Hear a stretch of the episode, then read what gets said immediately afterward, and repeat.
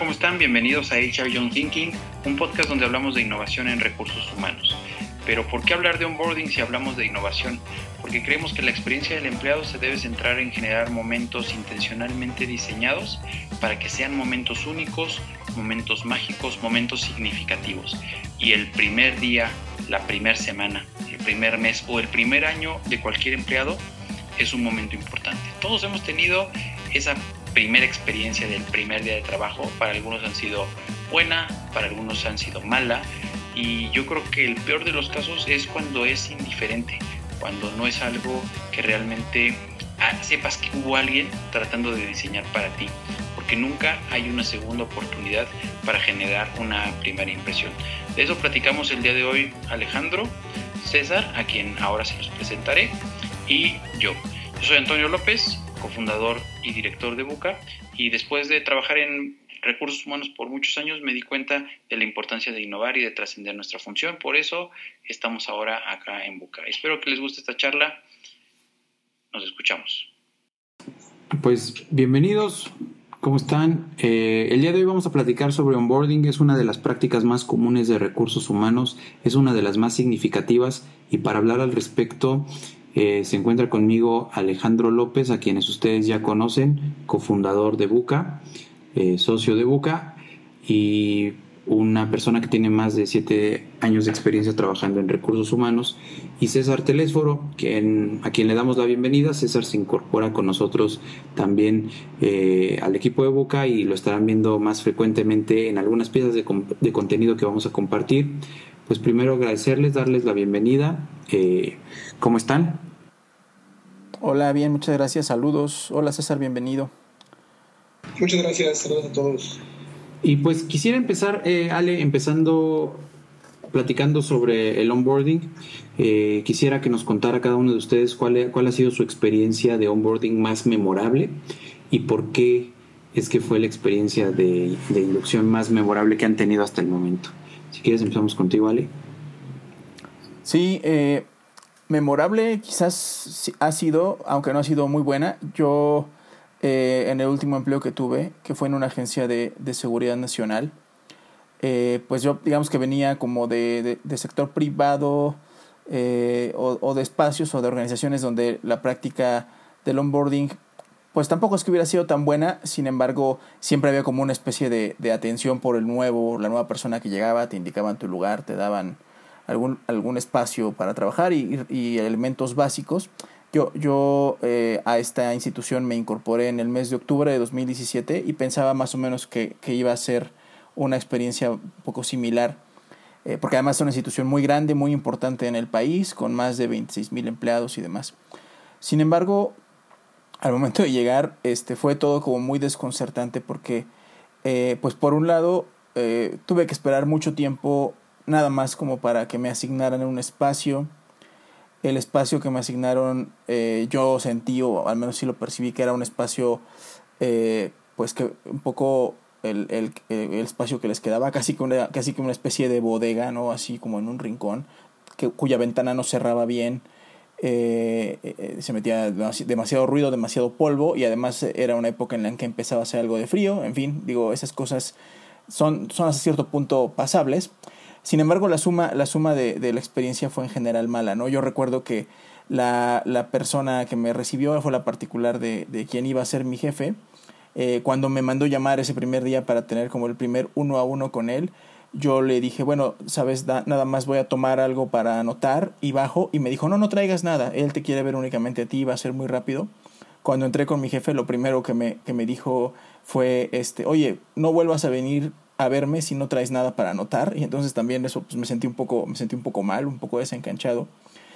Eh, en fin fue una experiencia como, como mala tardé mucho tiempo en, en, tener equipo de cómputo por ejemplo pero un poco más allá de la experiencia personal después me di cuenta eh, de, de varias cosas la primera es que esta experiencia modeló mis expectativas respecto de la organización eh, para el resto, digamos, de los puntos de contacto que tuve con la organización. Mi expectativa eh, a partir de esa experiencia eh, en adelante era de que pues todo era muy tardado, de que a las personas no les interesaba demasiado tratar bien a la gente y esa expectativa se iba cumpliendo conforme iban avanzando mis puntos de contacto en la organización. Pero lo más, digamos, grave o lo más significativo para mí, ya para concluir esta, esta, esta experiencia, fue que no solamente modeló las expectativas mías, sino que yo me daba cuenta de que eh, modelaba las expectativas de todas las demás personas que también eh, conforme pasaron los casi dos años que yo estuve ahí, iban llegando e iban integrándose a la organización. Yo veía que esa historia se repetía consistentemente con todos los compañeros que iban llegando a, mi área en particular, que éramos un área de 500 personas, y, que de alguna manera pues eso se terminaba por volver, eh, eh, pues sí, la, punta de entrada, pero, pero, pero configuraba también una parte muy importante de la cultura de, esta, de esta organización.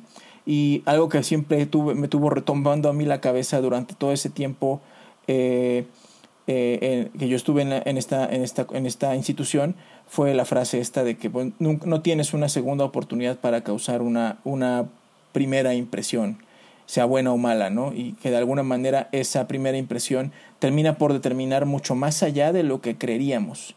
Eh, entonces, esa experiencia del primer día, al menos a mí, sí me, sí me generó toda esa, eh, esa experiencia hacia lo largo, determinó mi experiencia a lo largo de toda la organización y creo que es un patrón que se repitió con pues, muchas personas durante el tiempo que yo estuve ahí.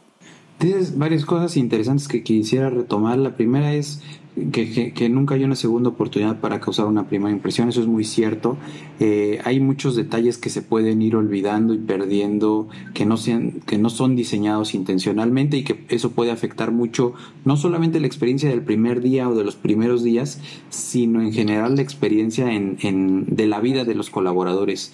Eh, generas una marca importante cuando causas una buena impresión y también cuando causas una mala impresión. En tu caso, César, ¿cómo ha sido la experiencia de ingreso, de onboarding más interesante, más memorable que tengas en tu trayectoria? La mayoría de las eh, ocasiones que me tocó estar en un primer día de trabajo, pues han sido memorables, pero porque han sido muy malas, ¿no? Eh, no, es una, no es una cultura que todavía permea muchas organizaciones de, pues yo creo que de toda América Latina, y eso es lo que es muy complicado.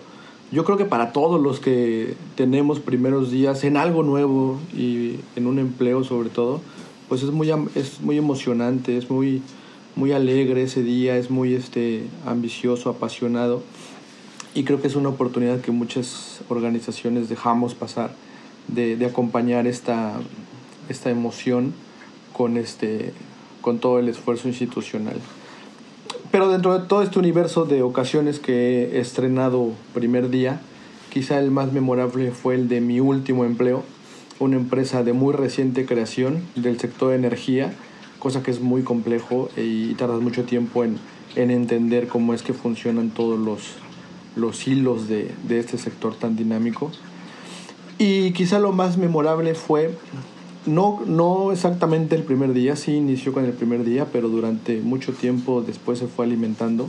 Fue eh, como poco a poco la gente, sobre todo la gente de aspecto técnico, que se dedicaba a, todas las áreas sustantivas de, esta, de, de, de este sector, me fueron incorporando mucho la visión de qué era lo que estábamos haciendo ahí y cuando muchas veces pensé que en realidad ellos sean los que hacían más de estas cosas técnicas del sector, poco a poco fuimos entendiendo o me fueron alimentando tanto mis superiores como mis pares de otras áreas el sentido de eh, cómo es que desde mi quehacer diario, desde mis actividades que día a día hacíamos dentro del área de recursos humanos, que era donde yo estaba, estábamos cooperando a fines eh, y objetivos muy muy claros, muy muy puntuales y sobre todo muy muy sociales.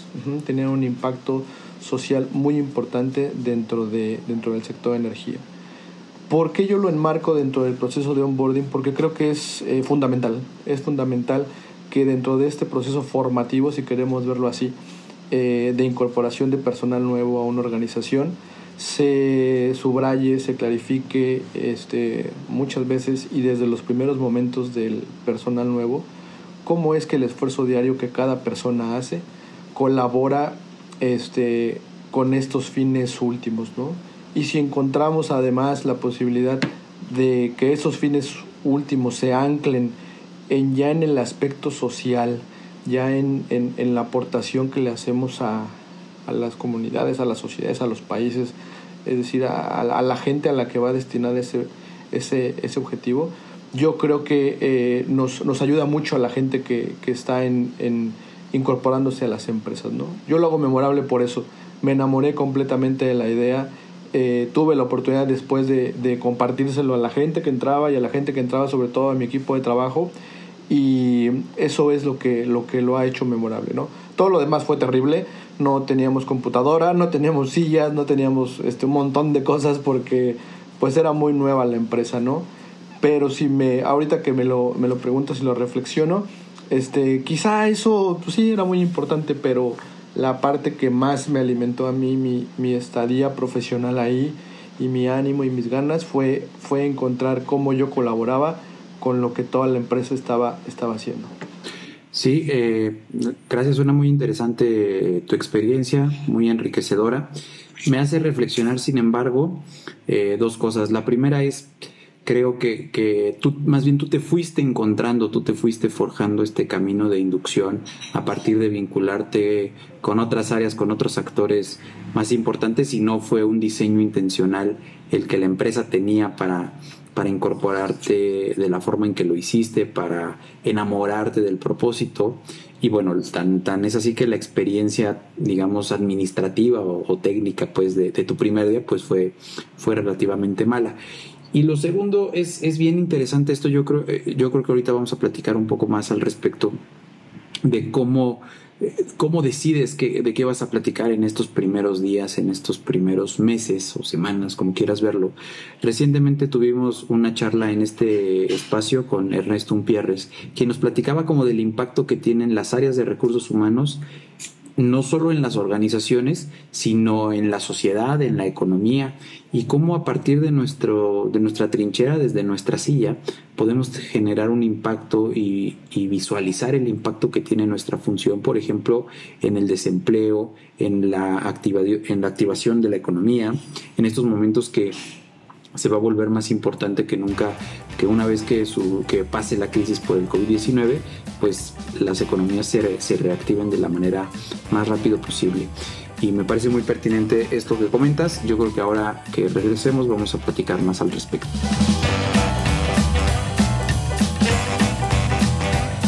Hemos diseñado un curso en línea sobre Employee Experience. Es un curso al que se pueden suscribir en cualquiera de nuestras redes sociales. Estamos promoviéndolo fuertemente en LinkedIn, en Instagram y también lo pueden solicitar de manera gratuita si envían un correo a contacto. Recuerden que nos pueden seguir en LinkedIn y en Instagram y nos ayudaría muchísimo que le dieran un review a este podcast en cualquier plataforma en la que lo estén escuchando.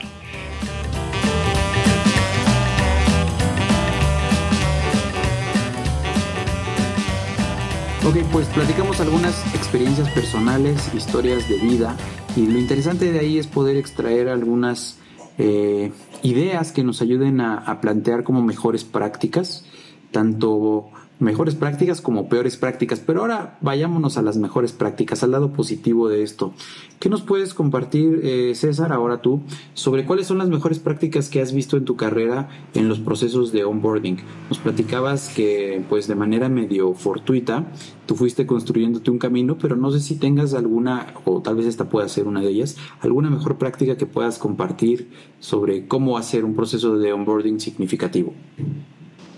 En, en, materia de mejores prácticas, la verdad es que el concepto luego, híjole, nos distrae un montón de, de, de, la identificación y el diseño de prácticas, ¿no?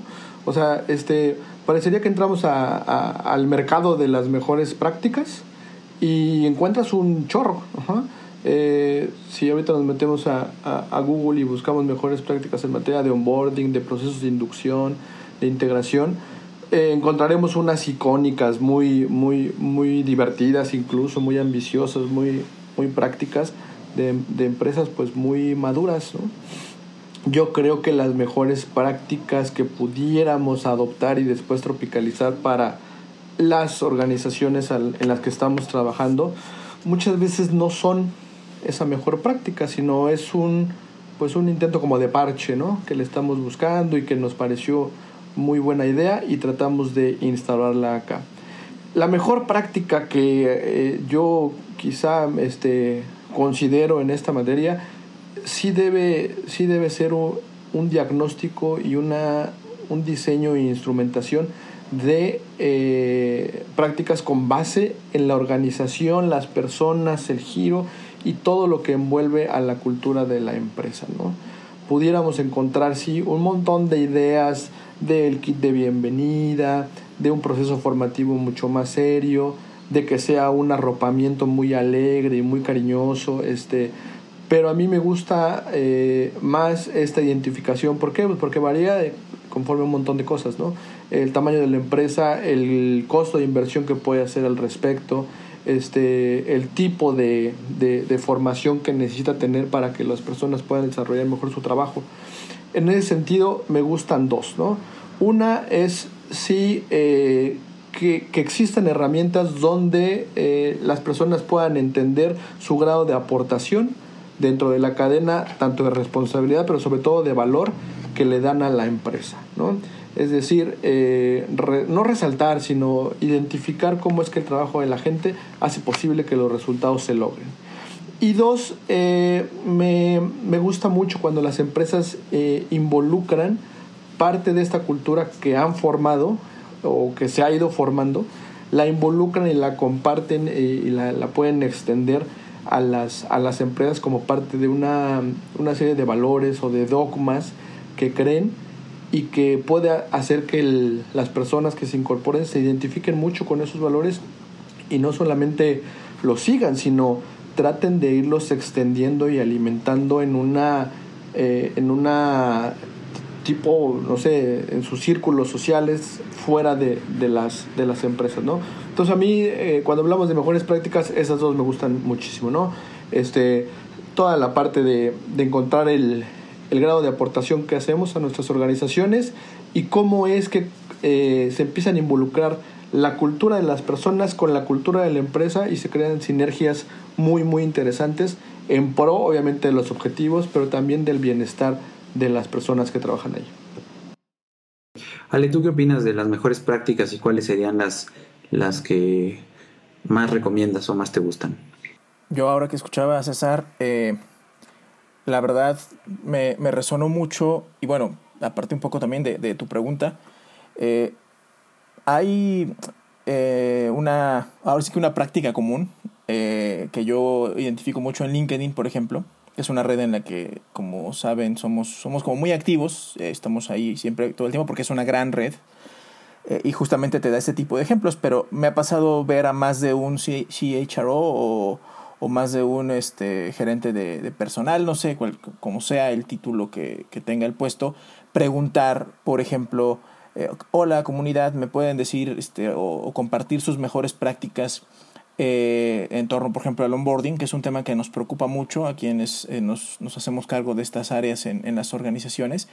Y lo interesante, más que la pregunta, son las respuestas, porque ahí identificamos generalmente, pues, algunas como muy cajoneras, desde preparar el famoso kit con, con ahí memorabilia de la empresa, eh, papelería y demás cuestiones, desde poner este eh, globitos o algún letrero de bienvenida, este, preparar algún video por parte del director, este, para darle la bienvenida a las personas, incluso personalizarlo, ¿no? Este, lo cual ya de alguna manera, pues, eh, es decir, son, son elementos que claro que siempre se agradecen cuando uno entra a trabajar que te manden entrar a una sala de juntas y te presenten con todo el equipo, ese tipo de, de cuestiones que pueden resultar muy habituales. Yo no, es, yo no he, descubierto nada como verdaderamente nuevo disruptivo, sino más bien lo que he aprendido o lo que he reflexionado cuando, cuando yo veo ese tipo de, de recomendaciones que, que, la gente hace de manera como muy bien intencionada, es justamente un poco lo que decía ahora, ahora César, o sea,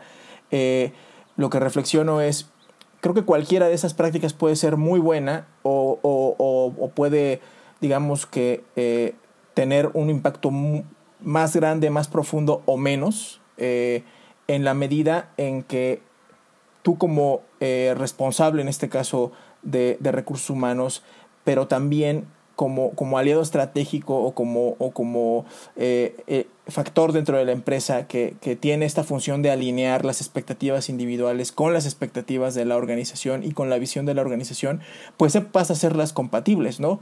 ¿A, a qué me refiero? O sea, creo que gastar en un kit de bienvenida puede ser una buena, una buena inversión siempre y cuando esto esté alineado a aquella, algún componente, digamos, que permita al, al nuevo elemento, al, al, nuevo talento, alinear su propia función y entender cuál es la importancia o qué es lo que se espera de su propia función con respecto al logro del objetivo organizacional, que es un poco lo, lo que decía ahora, ahora César. Entonces, eh, siempre y cuando estemos pensando en, en, en, esta, en esta, digamos, triada entre la expectativa del colaborador, entre lo que la empresa puede ofrecer y entre lo que es la aspiración o la razón de ser de la empresa, eso que esté ubicado, digamos, esas prácticas que estén alineadas en esa intersección entre estas tres cosas, eh, creo que va a ser una buena práctica eh, para la empresa. Pero lo que quiero decir un poco con esto es eh, que no hay como, como prácticas que puedan ser esencialmente buenas ¿no? en sí mismas y que puedan aplicar con el mismo rasero a todos los casos.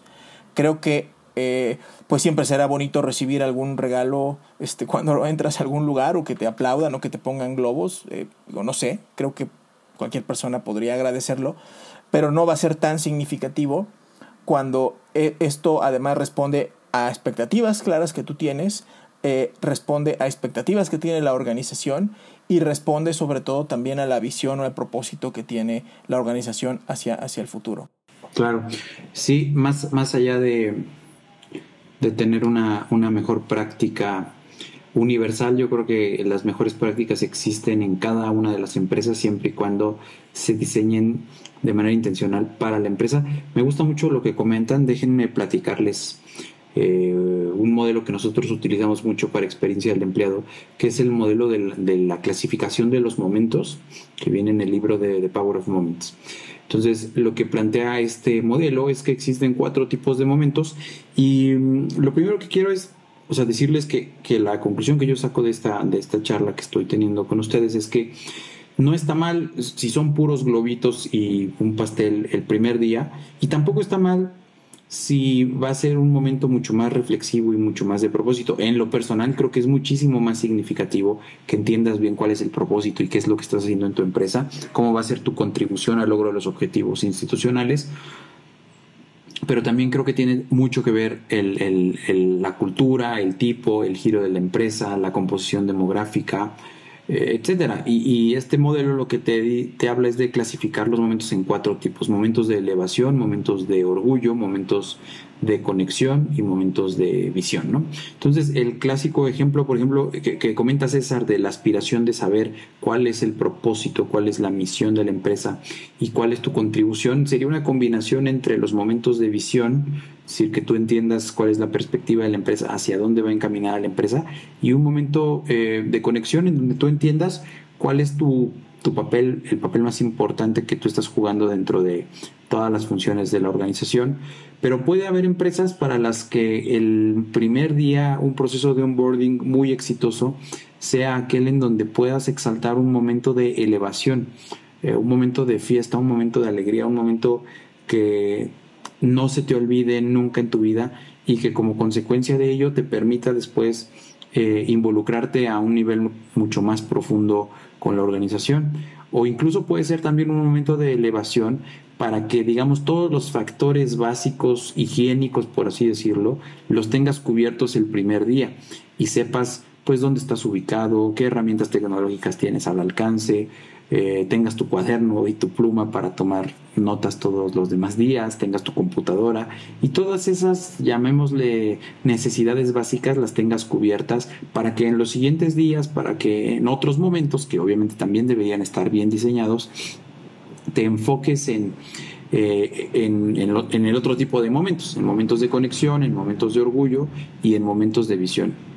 Eh, quizá para concluir esta parte yo diría, bueno, si tuviera yo que decidir entre un momento de conexión, un momento de elevación y un momento de visión, Yo coincidiría con lo que ustedes dicen, que yo me orientaría más hacia entender el qué estoy haciendo aquí y por qué lo estoy haciendo y cómo eso trasciende únicamente mi función. Me gustó mucho también que, hayas dicho, Ale, que se debe tomar en cuenta también la expectativa del empleado, ¿no? Porque eh, puede ser que quieras transmitir con mucha claridad cuál es la visión, cuál es el propósito de tu empresa, pero si el empleado realmente tiene una expectativa, pues por la moda, por la generación a la que pertenece, eh, pues de tener un momento de, parque de diversiones, pues también habría que pensar en dónde dejamos la expectativa de ese empleado. Quisiera cerrar este bloque con una pregunta que quisiera que me contestaran de manera muy concreta sobre ambos eh, señalaron como, bueno, en, la experiencia de César, pues que fue una experiencia que se fue construyendo ahí este, sobre la marcha, en el caso de Ale ahora señalaste como, como que recursos humanos es el responsable. Entonces quisiera escuchar su perspectiva sobre cómo y quién se debe responsabilizar del diseño de este tipo de experiencias. Eh, pensemos en una dependencia como la que comentaba Ale de 26 mil empleados, pensemos en una empresa nueva. Eh, ¿Quién debe poseer este proceso? ¿El área de recursos humanos, de talento? Que tal vez la respuesta lógica sería sí. O pues los líderes eh, y los jefes de cada una de las áreas. ¿Qué opinan, Ali? Yo, o sea, yo creo, eh, y es algo que nosotros lo hemos dicho otras veces, lo decimos siempre en los workshops, y de hecho el principio con el cual nosotros trabajamos es el principio de co-creación. Creo que eh, más o menos en cualquier organización por un tema de, que esto ayuda a medir el engagement y siempre se ha evaluado a, recursos humanos en términos de, engagement y demás, pues este, esta parte, digamos, o este proceso de onboarding cae en la cancha originalmente este, de recursos humanos. Entonces, inicialmente yo diría, bueno, quien, está, quien debe estar capitaneando estos esfuerzos por diseñar intencionalmente eh, estos momentos que yo coincido contigo tendría que ser un momento de elevación para que aporte significado y, y, ayude a alinear expectativas, funciones, eh, en fin, un montón de cosas, intereses individuales con los de la organización, debe partir, digamos, de, recursos humanos. Sin embargo, eh, sabemos que esto no, no, se agota, no se agota ahí. Sabemos que en las organizaciones hay áreas eh, con funciones muy diversas Sabemos que en las organizaciones pues hay áreas con funciones como muy transversales y hay unas con funciones muy técnicas, muy específicas y que la necesidad que tiene cada una de, de estas áreas respecto de talento te genera también que pues se incorpore talento diverso a, a, cada una de esas funciones. Por tanto, las expectativas van a ser distintas. Entonces, eh, si bien es cierto que esto debería partir de recursos humanos, en el proceso de diseño debe haber un modelo de co-creación en el que involucres también a los responsables de las demás unidades para que pues el, el, diseño que salga de ahí sea diferenciado, por un lado esté alineado a la visión de la organización y por eso es importante que recursos humanos tenga una visión estratégica de todo el modelo de negocio, pero también por otro lado esté alineada a la especificidad de cada una de las áreas respecto de las funciones y de, la, de la necesidad de talento y la particularidad de la plantilla que va a integrarse ahí. Este, si, si, en un área es muy importante para, para, quienes están ahí, no sé, en un área de marketing, para los chicos que llegan, subir su historia de primer día a Instagram, quizás puedas diseñar algo que les permita, les facilite hacer, hacer eso. Si en un área tienes, por ejemplo, a contadores que son como mucho más estructurados eh, y, su, y sus expectativas van como por otra van por, por, otro lado, deberás diseñar una experiencia de onboarding que esté más alineada a esas expectativas, pero en los dos casos vas a tener que alinear eh, esa experiencia también a la visión de la organización, al propósito de la organización y todo eso. Es decir, no es sencillo, es complejo, pero el resultado es mejor en la medida en que involucres a más stakeholders dentro de la organización. César. Concuerdo este, perfecto con, con Alejandro. Creo que es una corresponsabilidad muy importante que hemos perdido este, muchas veces de vista, ¿no? Un jefe que tenía me decía, mira César, si le preguntas a tus compañeros de otras áreas cuál es su trabajo, te van a enumerar un montón de funciones, pero en ninguna o muy pocos te van a decir eh, administrar a mis personas. Es decir, esa parte, quizá por, por, el nombre de las áreas, pues se va, ¿no? Siempre con recursos humanos. Eh, algunas veces los jefes sí se llegan, y las áreas eh, funcionales se llegan a, a, interesar por estos procesos, pero tradicionalmente este, lo, lo, lo, lo delegan a la parte de recursos humanos. Yo creo que es un esfuerzo conjunto. Creo, como dice Alejandro, que todo el diseño y todo el marco institucional, toda la capitanía, la dirección, el faro, todo esto, sin duda está, eh, está en el área de recursos humanos, que debe ser acompañado por donde va a trabajar o incorporarse la, la persona nueva, este, sin duda. Y después, ya en el día 2, ¿no? El día 1, como dicen, también comparto y me gusta mucho esa visión de, de elevación y celebración. Pero ya cuando es el día 2 y el día 3 y el día 4, pues la estafeta ya está directamente en las manos de, del equipo donde está la persona nueva, ¿no? Y recursos humanos no se puede desentender tampoco de, de, esos tiempos, pero eh, toda la parte formativa, toda la parte de, de inducción a ciertas informaciones, comunicaciones, jerarquías, objetivos, este, metas, todo esto, eh, creo que cae muy, muy sanamente en el, en el área y en el equipo donde va a estar trabajando esta, esta persona. Es decir, ¿de quién es responsabilidad? Pues sí, es una responsabilidad compartida y de, y, de todos, que además más eh, va a beneficiar quizá pues al área donde se está incorporando esta persona, ¿no? Buenos procesos de, de onboarding sin duda va a hacer que la persona nueva se incorpore de mejor y más natural y eficientemente a su, a su equipo de trabajo.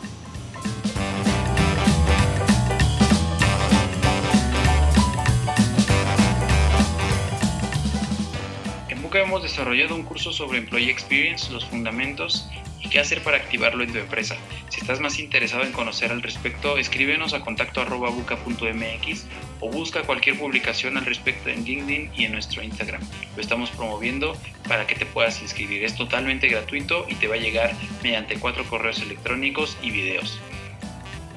También nos ayudaría mucho que le des una recomendación a este podcast en cualquier plataforma que estés escuchando, que te suscribas al podcast para que puedas estar al tanto de cuando salen nuevos episodios y de otras noticias y para que estemos más en contacto.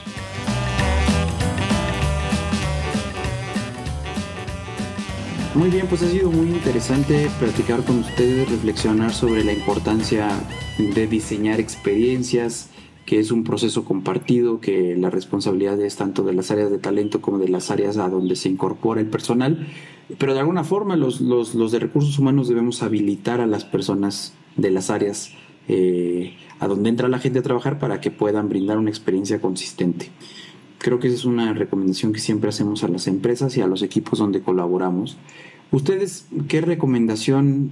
Platíquenme dos, máximo tres recomendaciones que puedan hacer a, a quienes nos escuchan para mejorar la experiencia de la integración, del onboarding en, su, en sus empleados. Para mí es una y es una que mencionaba César hace un rato. Si yo no tuviera tiempo, no tuviera recursos, no tuviera personal, eh, porque hay, hay, hay, casos que sabemos que son empresas muy grandes, pero su área de recursos humanos son dos personas o, una cosa así, una, una, una, bestialidad de ese tamaño.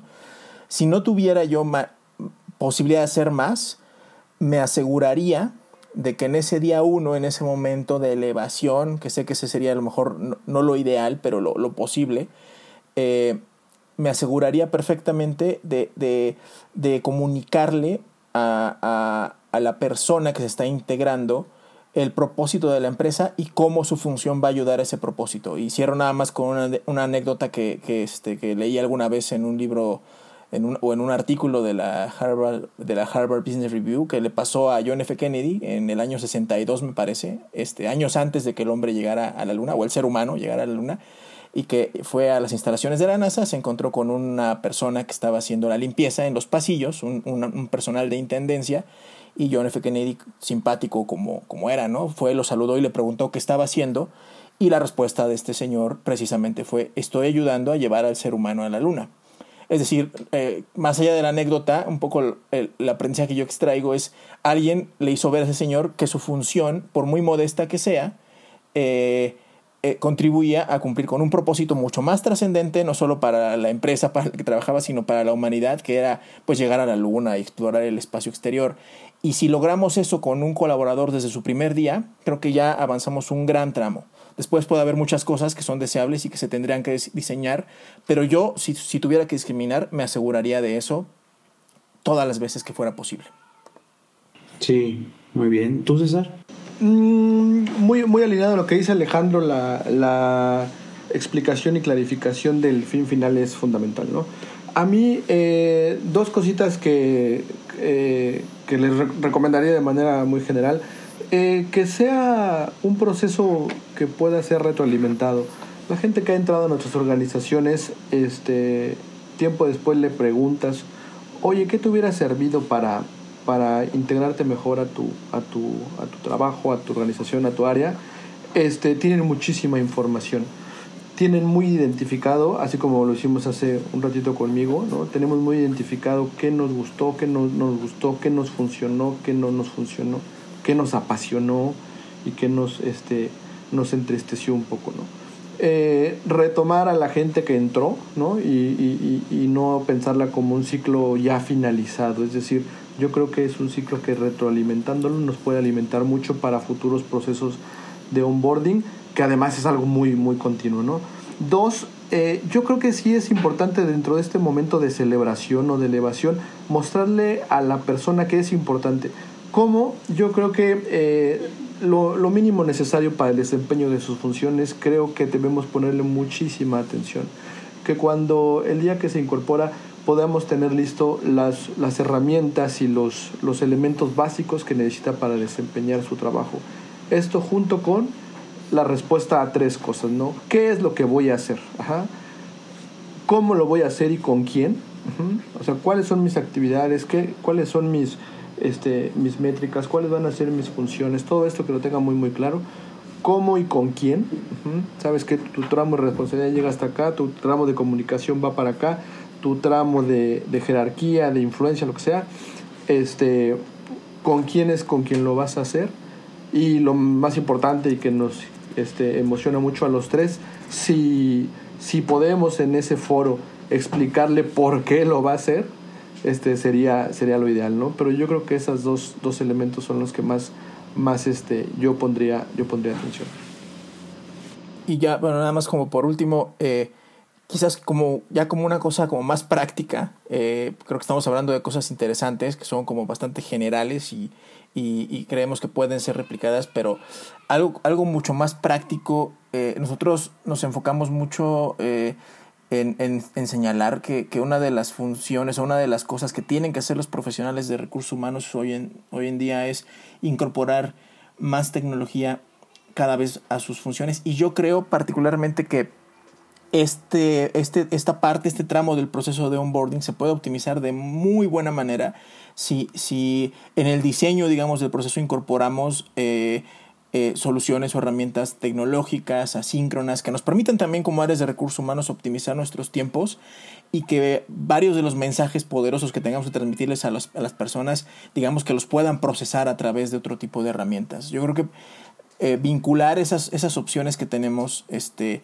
a la mano con, con, elementos que todos usamos todos los días en nuestros celulares y demás y, y, mezclarlo con, estas, con este diseño intencional te puede generar soluciones y herramientas como muy poderosas para, para que puedas transmitir de mejor, de mejor forma todo esto que estamos diciendo que se le debería transmitir a, una persona durante su proceso de onboarding. Y entonces eh, también desde ahí pues es, es, un, es, un, es un elemento que tenemos que, que perderle el miedo a incorporar como parte de nuestra función. Excelente, pues muchas gracias por su participación. Yo creo que han surgido ideas interesantes, una buena charla y discusión sobre este tema. Creo que puedo concluir que es importante que se diseñen, que se diseñen intencionalmente en primer lugar, eh, que se decida qué es lo que se quiere transmitir en ese primer día. una gran conclusión también sería transmitir mucho el propósito, el por qué, el cómo, el qué y el para qué. Eh, y yo creo que todo lo que tiene que ver con la experiencia del empleado, que es un modelo que nosotros impulsamos mucho, tiene que salir de ese para qué. Y si tenemos claro como empresa cuál es nuestro propósito, entonces todo lo que diseñemos, siempre y cuando seamos intencionales, va a tener un impacto muy importante en la vida de nuestros colaboradores.